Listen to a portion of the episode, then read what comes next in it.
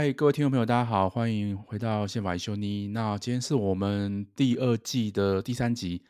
好，那是一百一十二年度宪判字第十八号。那这个宪法判决是在一百一十二年的十一月十七号的时候做出来的。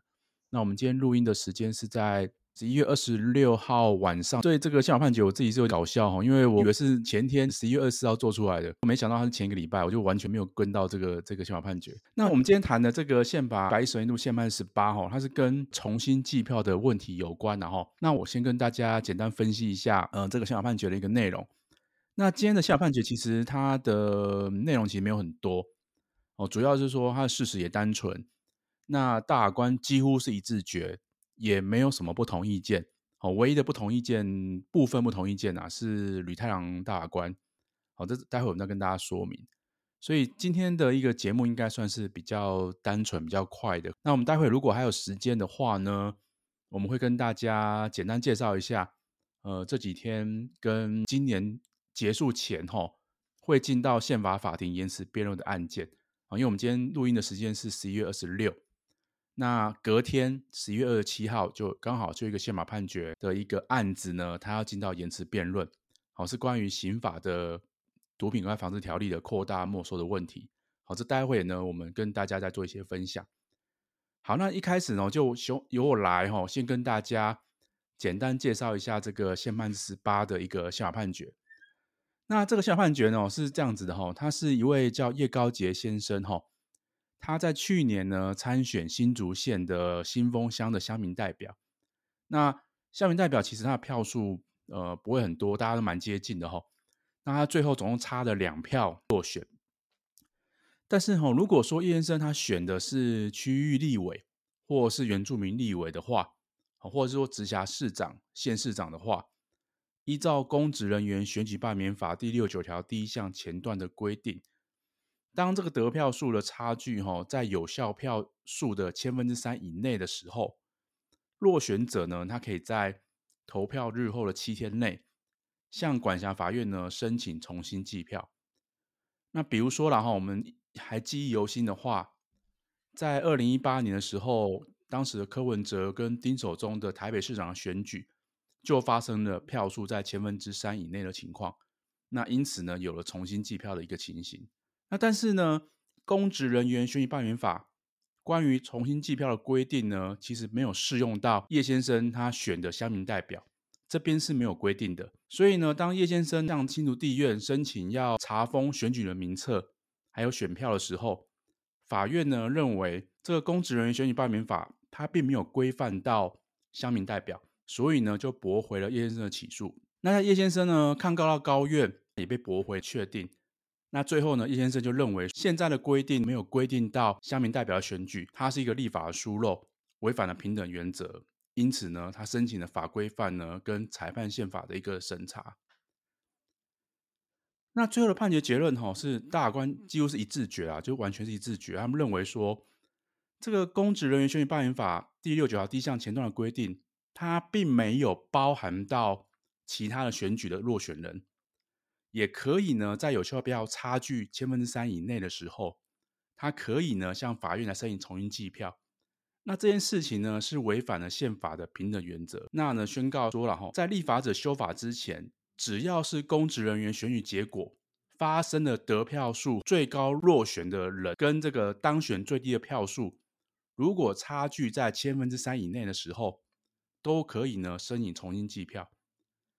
那至于哈原本高院裁定驳回叶先生的一个抗告的部分呢，这个部分也被认为是一个违宪的裁定。那这个宪法判决呢就把它废弃掉，发回到呢高院呢再来处理。好，这大概是一个这个案子的一个一个状况了哦。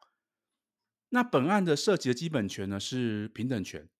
那平等权意思就是说，呃。某一选举呢是可以重新计票的，但某一选举是不行的，所以呢产生了差别待遇。好，因为现在的制度里面是只有在立法委员、直辖市长跟县市市长选举的时候，才可以呢有这个千分之三的重新计票的规定。那大法官哈他就认为说，这种情况之下哈，应该需要是一个追求宪法上的重要公共利益。而且呢，采取的这个分类，呃，差别待遇呢，必须跟规范的目的之间，它必须存在一个实质关联。好，那这个为什么哈？为什么就是说，呃，只有这个这个县市长跟呃立法委员啊，或是县市长，他们才会有这个千分之三的重新计票，但其他的选举没有呢？这大官就去看了立法理由，但是找不到相关的一些规范跟说法。那为什么要这样差距的差别呢？大法官就去问了这个内政部跟中选会。那这行政机关意见大概是说了哈，因为立委。直辖市长跟县市长，他们受到的社会关注度呢是比较高的，也比较重要。那基于成本的考量呢，所以才会有差别的待遇。那但是呢，这下判决认为说了哈，这个选举的重要性，它不会因为选举的位阶跟性质而有不同，也未必说乡民代表就比较不重要，比较不受到当地居民的关注。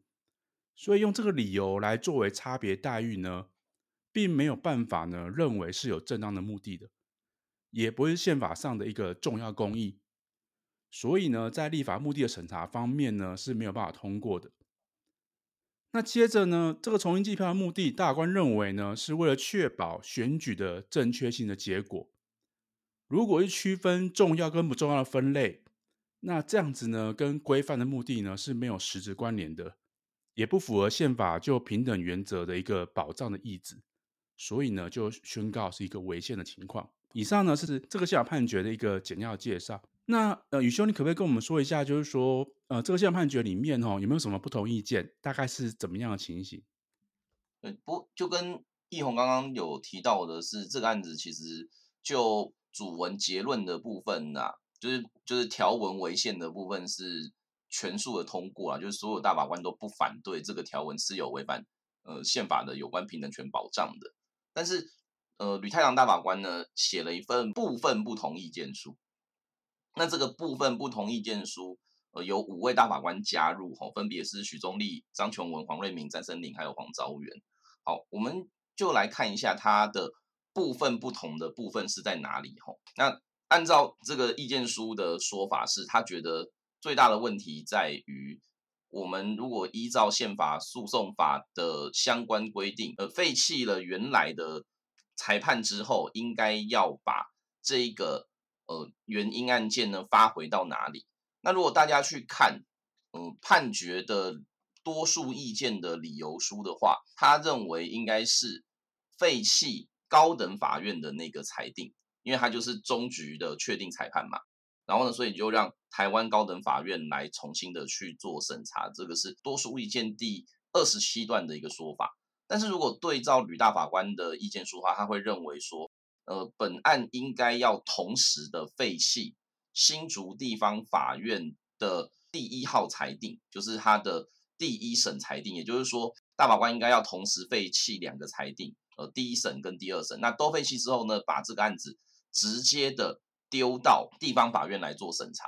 所以在这边多数意见的看法是认为，我们只要废弃高等法院裁定就好，然后呢，让高等法院自己再去废弃原来的地方法院裁定，而移交由地方法院审理。但是多数意见觉得说啊，你不要再丢回给高等法院了，你这边就直接把它处理掉之后，就把它丢到地方法院去。那这是呃两边的一个差距吼。我想，其实吕大法官在这个不同意见的这个说法，可能是我们能念法律的人会相较之下觉得比较不熟悉的。因为大家如果有做过就是最高法院废弃发回的案件的话，大概也只会发回到前一个审级啊。如果前一个审级真的也觉得有问题的时候，才会把案子真的丢回到。第一审这样子，那所以我们来看到的事情是吕大法官怎么样的去做推论呢？我觉得他大概从两个方向去切入啦。第一个方向是比较类似目的解释，吼，就是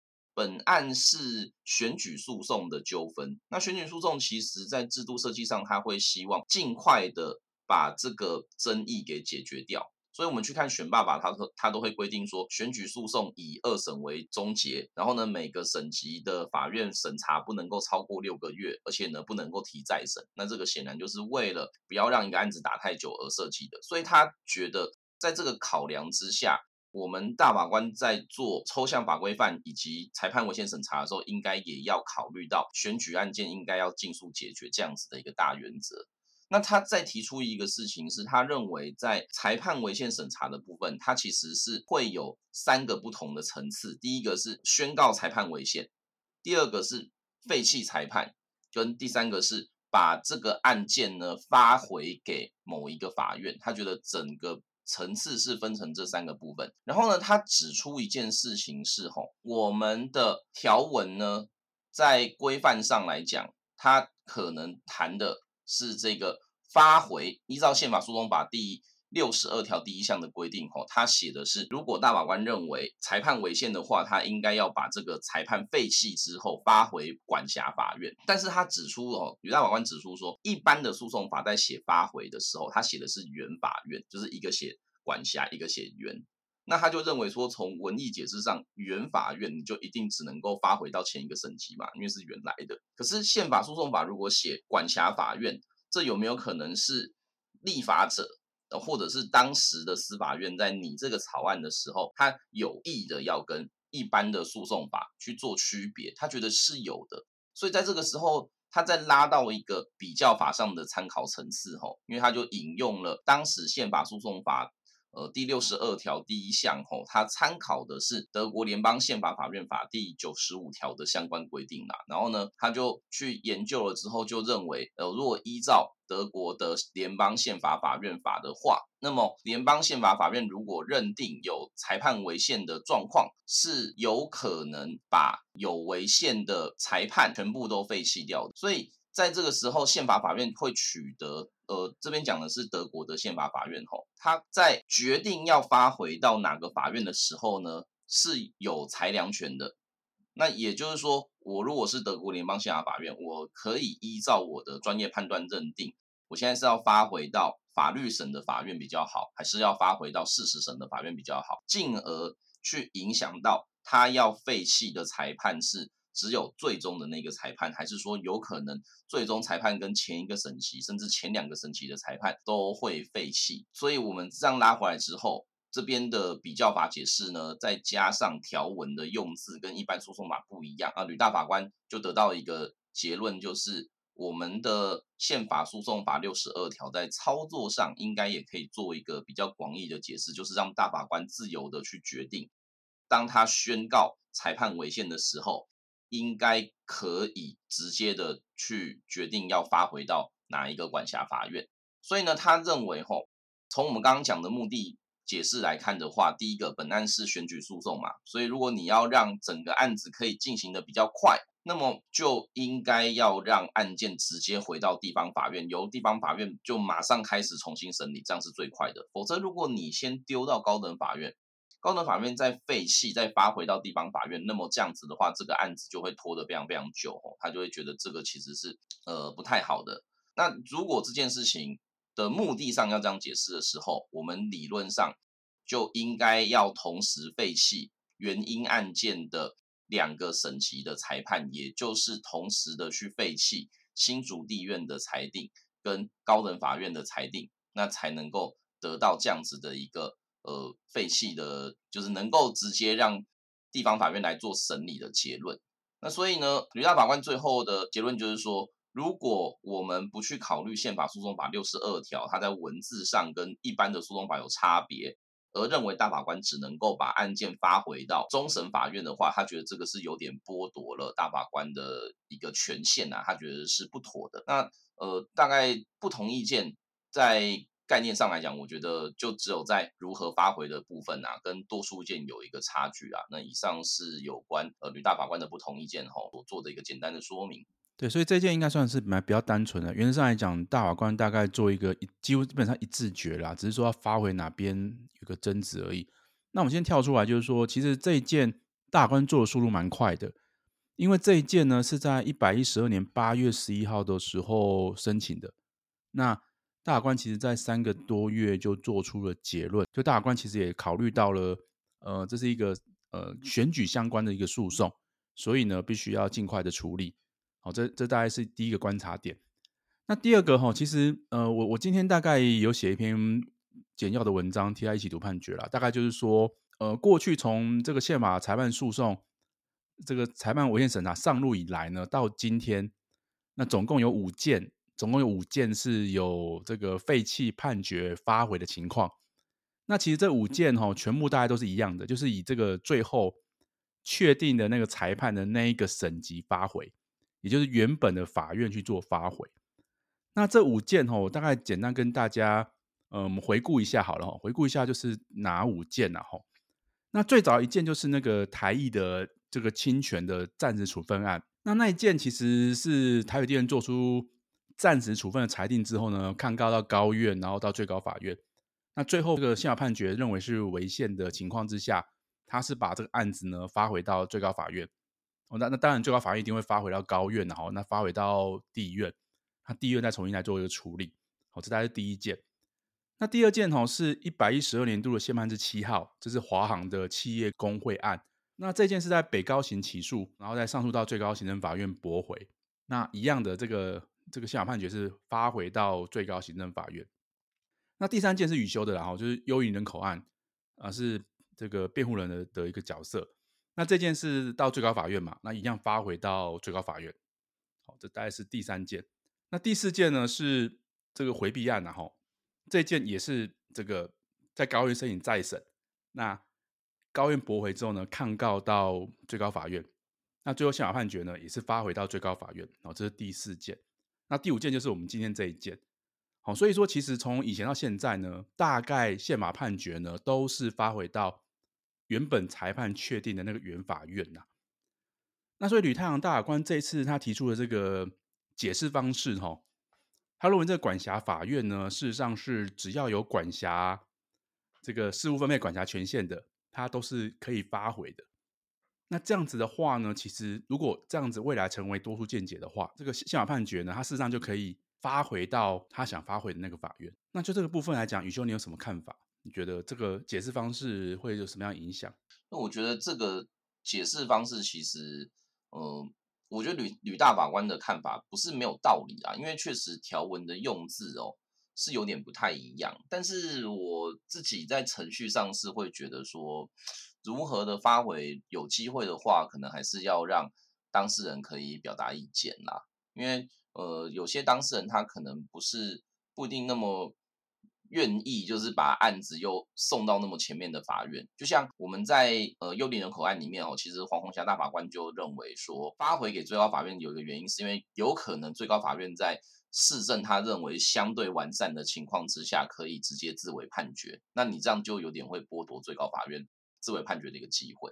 那我们的幽灵人口案的话，其实有可能会遇到的情况就是说，你发回到最高法院，那最高法院也有可能他认为事实其实不是很明确，所以他在废弃之后丢到高等法院。那只是最高法院在废弃丢到高等法院的时候，他不一定只会讨论大法官认为要讨论的事情，他搞不好也会觉得说，诶，除了大法官认为诶被指在违宪的部分之外，他觉得。他可能又想到一些个法律适用上或者是事实调查上未尽的地方，那可能要求高等法院一起处理吼。所以我觉得从一个律师的角度来看的话，我自己觉得怎么样发回对于律师跟当事人的影响，我觉得可能还好。但是我自己比较期望的是说，未来如果真的这个事情变成争议的话，是可以尽量给案件当事人有表示意见的机会啦。好，感谢宇修。好，那我们讲我们今天。呃，这个宪法判决大概讲到这边大概差不多了，因为这个宪法判决感觉起来比较没有什么呃可以进一步再讨论的。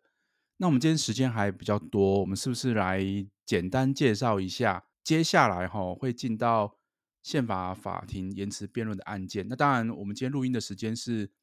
十一月二十六号嘛，那隔天二十七号呢上午就会有一个关于扩大没收的一个呃宪法的一个延迟辩论。那我来介绍一下这个扩大没收的一个一个争议好了哈。那这个部分哈，其实是延续的我们前一次在味全的一个没收新制的事件案里面衍生出来的另外一个部分啊哈。那这个部分其实是这样的哈，就是说呃，在毒品危害防治条例里面呢，它的十九条第三项哈，它在二零二零年的时候有做一个修正。这个修正是说了，如果说有事实足认行为人他的一个财产呢，是因为哈。犯其他的违法行为所得的，但是没有办法证明是这个案子的，因为如果办法证明是这个案子的话，那直接用这个案子的违法所得去没收就好。好，就是没有办法证明是这个案子的违法所得，但是有事实足认是可能是其他违法行为的这种情况之下的话，那在毒品外防治条例有扩大没收，可以去没收这些其他的所得。那这个案件呢，是在呃二零一八年的时候，大概是二零一八年五月的时候呢，有一对夫妇呢，他们因为制毒跟卖毒呢，他们被抓到。那抓到的时候呢，警察在他们家里面呢，扣了九千六百万的一个现金。那最后呢，检察官起诉之后到法院认定呢，其中四百万是被起诉的这个部分的犯罪所得，但九千两百万呢，没办法证明跟本案有关系。那这个时候呢，这个法院呢就用了这个扩大没收的规定。那扩大没收的条款是在二零二零年的时候开始生效，刚好是在他们的一审的这个审理期间。那因为这个没收在新制之后，它变得不是一个重刑的哈，它就变得是一个这个程序重新的这样子的规定。这个在之前的味全的案里面呢，被认为是合宪的。好，那这扩大没收会不会也是合宪的？就是明天哈要做一个言词辩论的一个范围了哈。那这个申请人就是这个这对夫妇了哈，他们就想要申请这个扩大没收的规定呢，他们是违反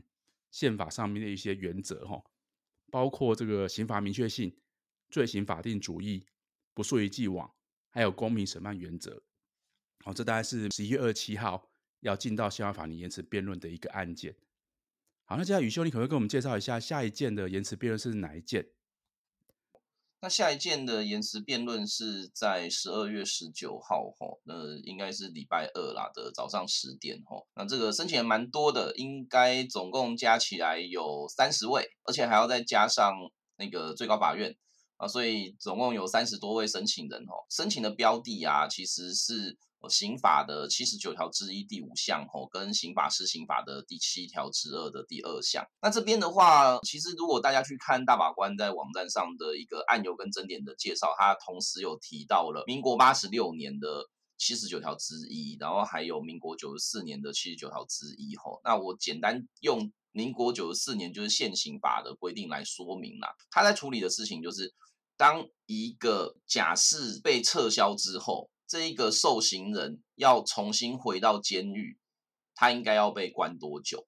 那这个是大概十二月十九号的辩论，他主要要讨论的核心问题。我们其实，在几年前的释字第七九六号解释，讨论的是有关刑法第七十八条，就是撤销假释的一些考量的相关规定。但这个七十九条之一是在讨论的是说，我已经确定要把你的假释撤销掉了。那到时候你回到监狱的时候，你还要关多久？理论上来讲，这个应该没什么好讨论的啊。例如说，今天有一个某甲，他就是本来可能有期徒刑十年，然后呢关了六年之后申请假释成功出狱，那就是等于他有四年的执行刑没有去做嘛。那如果他真的被撤销假释的话，理论上回来就是把那四年给关完。所以这是一个大家大概在直观上可以想象的。可是七十九条之一的第五项呢，它有一个比较特别的规定是：那如果这一个当事人他本来的前案是无期徒刑，然后无期徒刑被假释出来之后，因故被撤销假释，又抓回去关，他应该要被关多久？那我们会发现的是，在民国八十六年的七十九号之一第五项，它规定的是二十年。然后呢，在民国九十四年修法之后呢，变成了二十五年。所以这个条文啊，这个。要再关二十五年的规定，哦，就变成很多受刑人去申请的一个原因啊。那我们来看一下大法官在这边啊列了三个争点，吼。首先呢，第一个争点就是这个规定啊，就无期徒刑的部分的撤销假释呢，它不分假释期间长短，再犯的犯罪种类性质，一律执行固定的残余刑期之规定是否违宪。所以他先不讨论那个有期徒刑的部分。现在问题就是说，有一个人他被判无期徒刑，然后呢，他关出来，他假释出来之后，他可能确实在后来又有一个后案的犯罪，那被判有罪确定，导致前案的无期徒刑被撤销。可是有可能的状况是，这一个后案有可能他其实不是一个很严重的犯罪，就算这样子，他可能回去还是要再关二十五年。然后呢，这个二十五年是毫无弹性可言的，没有任何裁量权可言的，所以就蛮多在监狱里面的受刑人就主张说，一律都是二十五年，他们觉得是有违反平等或比例原则的，就是你应该要视后案被撤销的原因来决定我无期徒刑假释被撤销之后还要再关多久，这是第一个争点。那第二个争点的话呢，是一个比较特别的情况，就是。有些人当年被判无期徒刑的理由，是因为他违反惩治盗匪条例，因为那个年代惩治盗匪条例有可能都是特别法，那就盖过了本来的刑法规定。所以呢，呃，在这个状况之下，他被假释出来之后，惩治盗匪条例就被废止了。然后呢，这个当事人呃，有可能在这样子的一个状况之下，又有一个后犯罪。那被判有罪确定之后，然后就要回去继续执行，但他继续执行的标的，也就是本来那个判他无期徒刑的惩治盗匪条例的犯罪的规定呢，已经被我们给废止了。也就是说，在这时候如果把他抓回去关，其实那个抓回去关的法律依据消失了。如果是这样子的话，还能不能够继续关这个当事人呢？这边就也是一个讨论的问题。再来的话是那个，因为我们刚刚有跟各位提到吼。呃，在这个中间，民国八十六年的规定跟民跟民国九十四年的规定啊，差了五年，就是二十年跟二十五年。那所以就会有遇到一个状况是，有些人可能本来他在犯罪跟假释的时候，他可能本来是二十年，然后呢，可是 他被撤销假释的时候改成二十五年。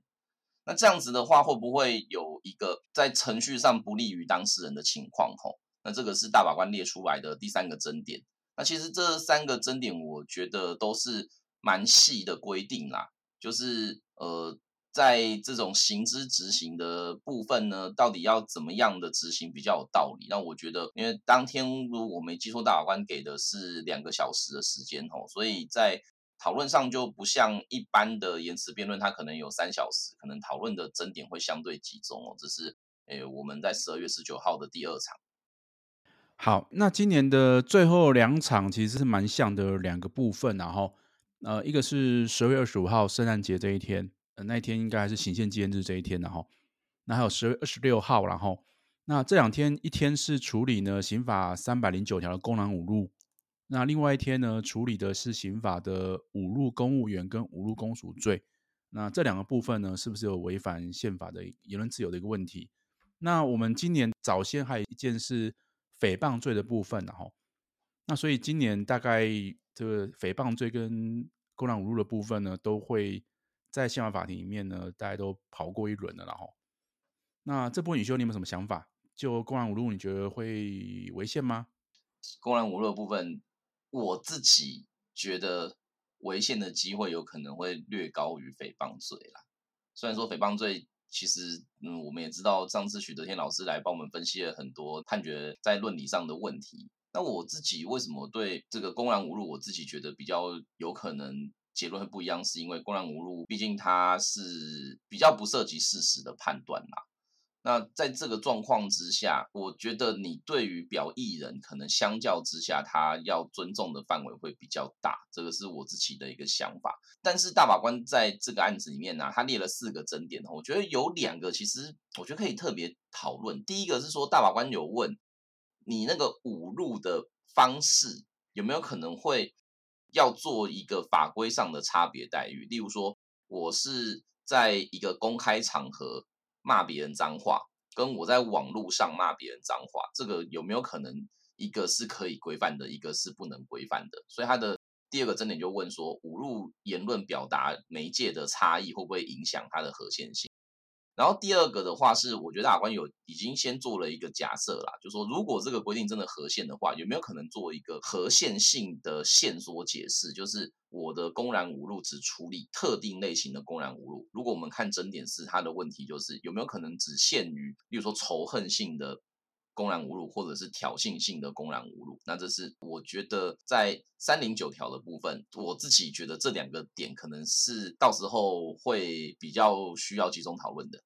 好，那我来讲一下那个侮辱公署的部分好了。其实这个部分，呃，我自己当检察官的时候，其实我有起诉过。那我自己当时我也是觉得，我这个条文应该要被先说一下。哦，但是我那时候我标准是说，呃，如果说侮辱公署到妨碍到执行职务的时候，是我起诉的标准。我我不知道这个这一次的侮辱公署这个呃事件案，大概大法官会给我们什么样的标准？就是说，呃，有没有什么情况之下他要去做一个线索？因为呃，毕竟呢，这个还是有言论自由跟呃公务执行之间可能会有冲突的一个可能性。那我想这个大概是这次宪法判决应该也会处理到的地方，就是说怎么样去处理这个职务的界定。那公务员范围是什么？这部分大概也是会是一个要探讨的一个问题。好，那我们今天的节目是不是就到这边？那也谢谢大家的收听，那就下次见喽。好，拜拜，感谢大家，拜拜。